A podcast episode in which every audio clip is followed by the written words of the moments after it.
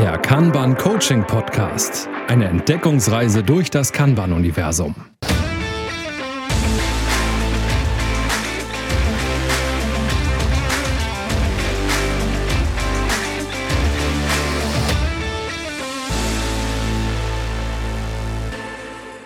Hallo und herzlich willkommen zu unserer neuen Folge vom Kanban Coaching Podcast. Carsten, sag doch mal, was haben wir heute für ein Thema ausgewählt? Commitment-Punkt. Moin, moin, von mir auch. Äh, ja, heute geht es um den äh, Commitment-Punkt im äh, Kanban. Und ähm, der hat zwangsläufig auch was mit grundsätzlichem Commitment zu tun. Und wenn jetzt so ein oder andere nachdenkt, dass er das Thema Commitment schon mal irgendwo anders gehört hat, mhm, ist eine der fünf Werte von Scrum. Also, vielleicht habt ihr das da schon mal gehört. Gehen wir, glaube ich, gleich auch nochmal darauf ein, was das vielleicht auch miteinander zu tun haben könnte und ähm, was es definitiv nicht miteinander zu tun hat. Vielleicht auch nochmal wichtig für die Leute, die sagen, was für ein Punkt. Äh, Zusagepunkt ist auch gerne genommen als Wort für dieses ja. Ding, was auch ein bisschen deutscher klingt und vielleicht für die einigen, äh, für einige etwas leichter sofort einzuordnen ist als Commitment, ne? Das strittige Wort, was ist eigentlich Commitment? Ja, aber genau das ist ja das Spannende, ne? So ähm, Zusagepunkt, ähm, trifft es ja für Kanban extrem gut. Und äh, für Scrum dann nur so mittelmäßig beispielsweise. Ne? So, ähm, ja, das ist die Zusage, aber hier ging es in früheren Versionen vom Scrum Guide beim Commitment um ganz andere Dinge. Und ähm, früher hat man das Commitment auch gerne dafür vergewaltigt, kann man sagen, ähm, das Scrum-Team arbeiten zu lassen bis in die tiefen Überstunden, weil sie sich natürlich auf ein Sprintziel committed haben. Ähm, und äh, das ist mittlerweile anders. Mittlerweile wird das anders definiert. Also das große Thema mit ähm, macht Überstunden, brennt aus ähm, im Rahmen eines Scrum-Sprintes ist nicht mehr das Thema. Das meint Commitment dort nicht mehr. Und ähm, ich glaube, das ist ganz wichtig. Ich glaube, das hat es theoretisch auch nie gemeint, sondern das nee, ist, wenn so läuft es vielleicht in, in, ja. in, schlecht, wenn die Leute vergessen haben, dass Commitment auch bedeutet, dass man quasi mit den Daten, die man schon hat, guckt, wie viel kann ich denn realistisch gesehen schaffen. Ne? Und wenn man sich da wirklich so viel verschätzen sollte oder dazu genötigt wird, das so krass zu machen, dass ich da extremst Überstunden schrubbe, dann ist was anderes kaputt. Ne? Und ich glaube, jeder kennt das, es ist unabhängig von der Methode. Wenn Not am Mann ist, dann kann man vielleicht auch immer noch ein bisschen am Scope, also an der, an der quasi konkreten Arbeitspaketen in der Größe oder der Tiefe, die man da äh, abliefern muss, ändern, damit man das im nächsten Sprint oder wie auch immer man arbeitet, nochmal ergeben kann. Ne? Ja, absolut. Und ähm, aber wie gesagt, es ist eine ganze Zeit lang wirklich falsch verstanden worden, gerade vom Management. Also nicht den Leuten, ne, die, die innerhalb dieses Sprints arbeiten, nicht das Scrum-Team. Ähm, genau, komisch. Sondern ähm, es ist von denen äh, falsch verstanden worden, die dann äh, weiterhin gemütlich Druck aufgebaut haben durch dieses angebliche Commitment, weil es ist ja de der Scrum-Wert. Jetzt sind wir aber nicht der Scrum Coaching Podcast, sondern der Kanban Coaching Podcast und gucken doch mal auf den Zusagepunkt, den wir äh, bei Kanban kennen. Und wenn ihr, die ihr das jetzt hört, mal nachdenkt, ist euch der Zusagepunkt, der Commitmentpunkt bewusst?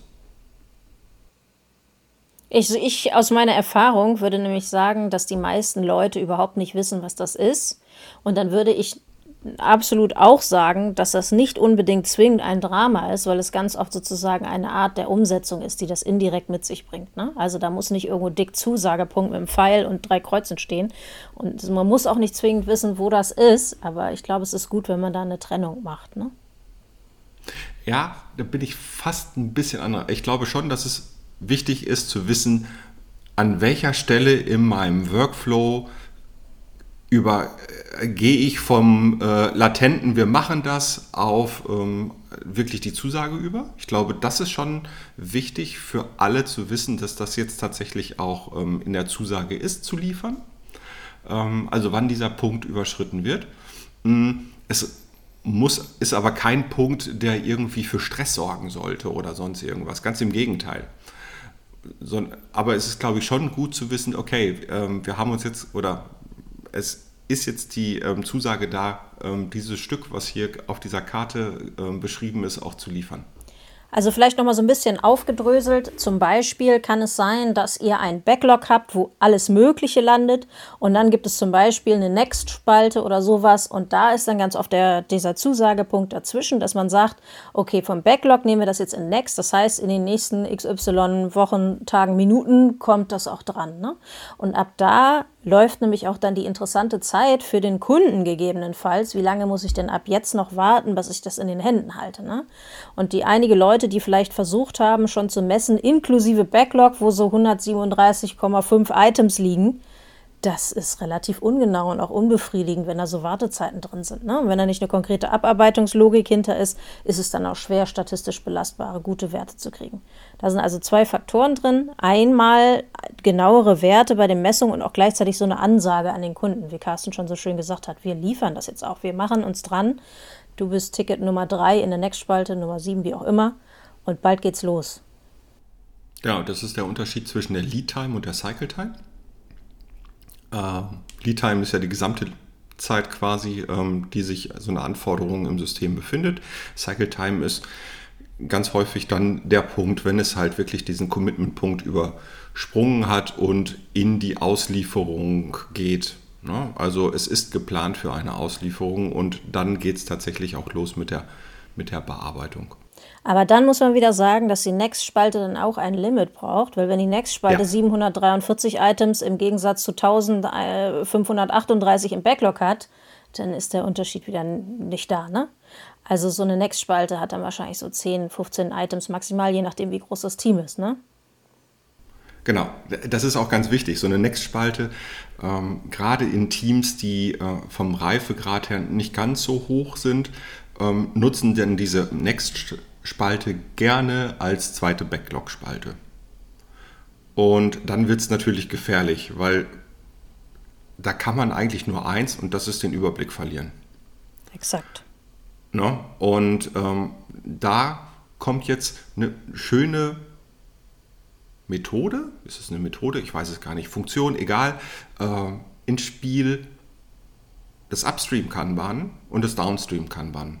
Wenn wir zum Beispiel dem, über den Bereich sprechen, wenn eine Karte den Bereich der, ähm, der des Commitment-Punktes ähm, überschritten hat, dann sind wir sehr eindeutig im Downstream.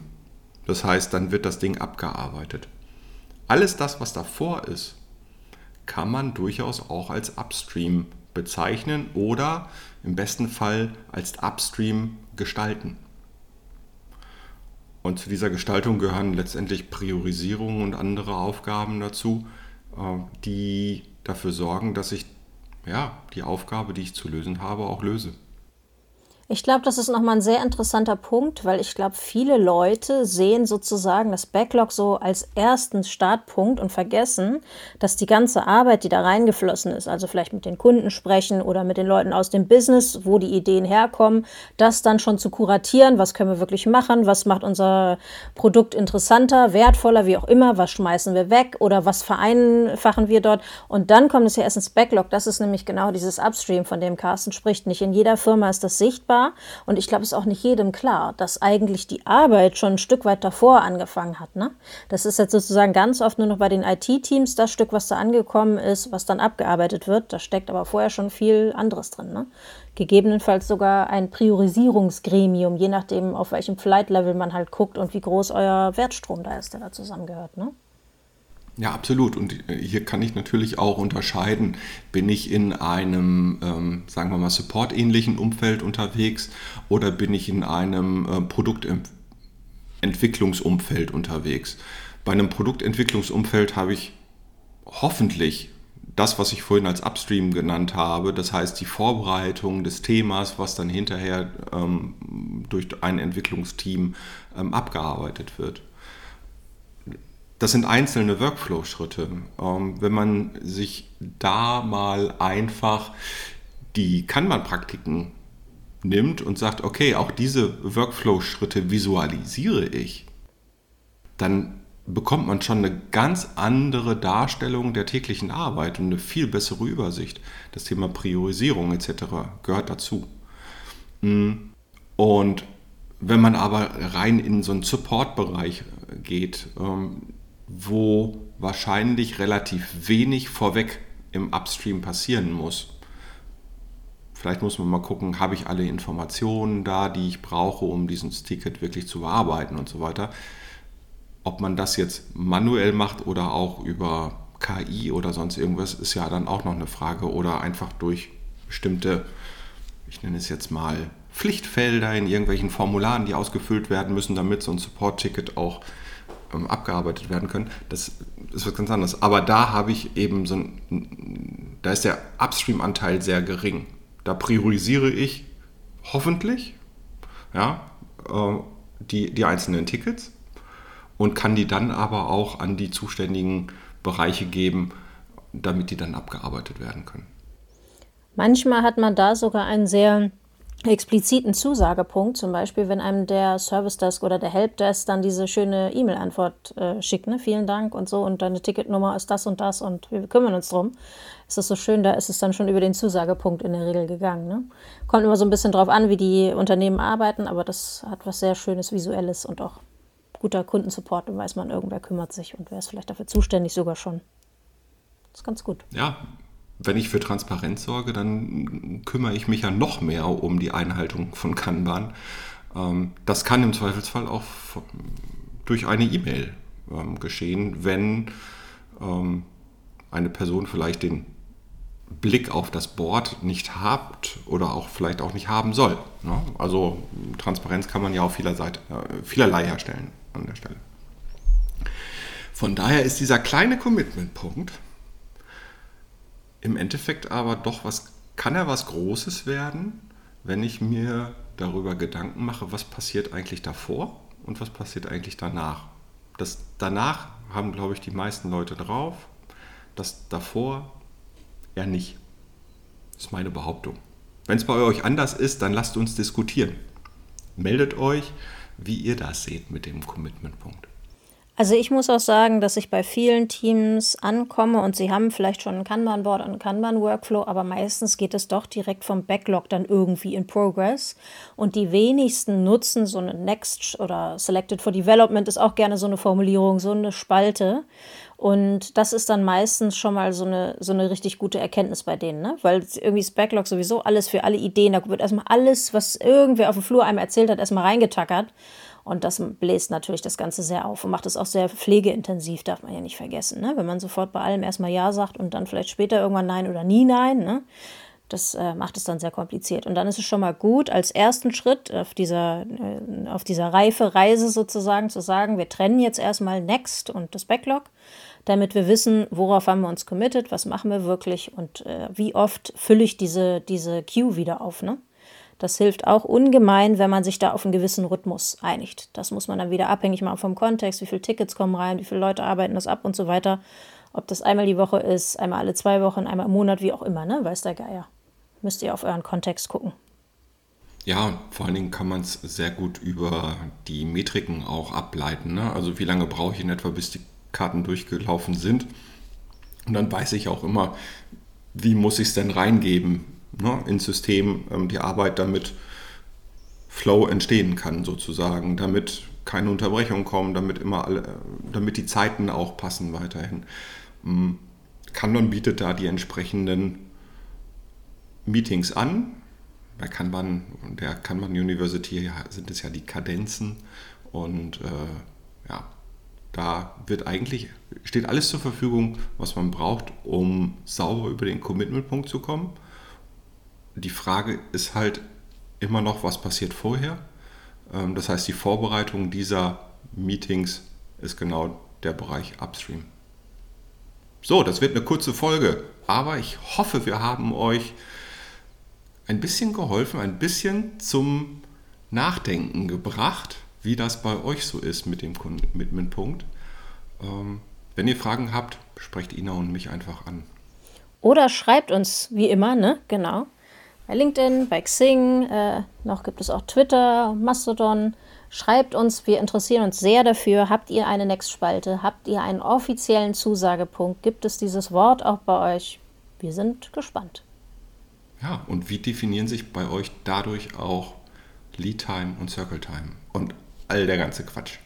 In diesem Sinne, macht's gut, kommt gut durch den Sommer und bis zum nächsten Mal. Bis Tschüss. zum nächsten Mal. Tschüss. Das war der Kanban Coaching Podcast von und mit Ina Galinski und Carsten Rüscher.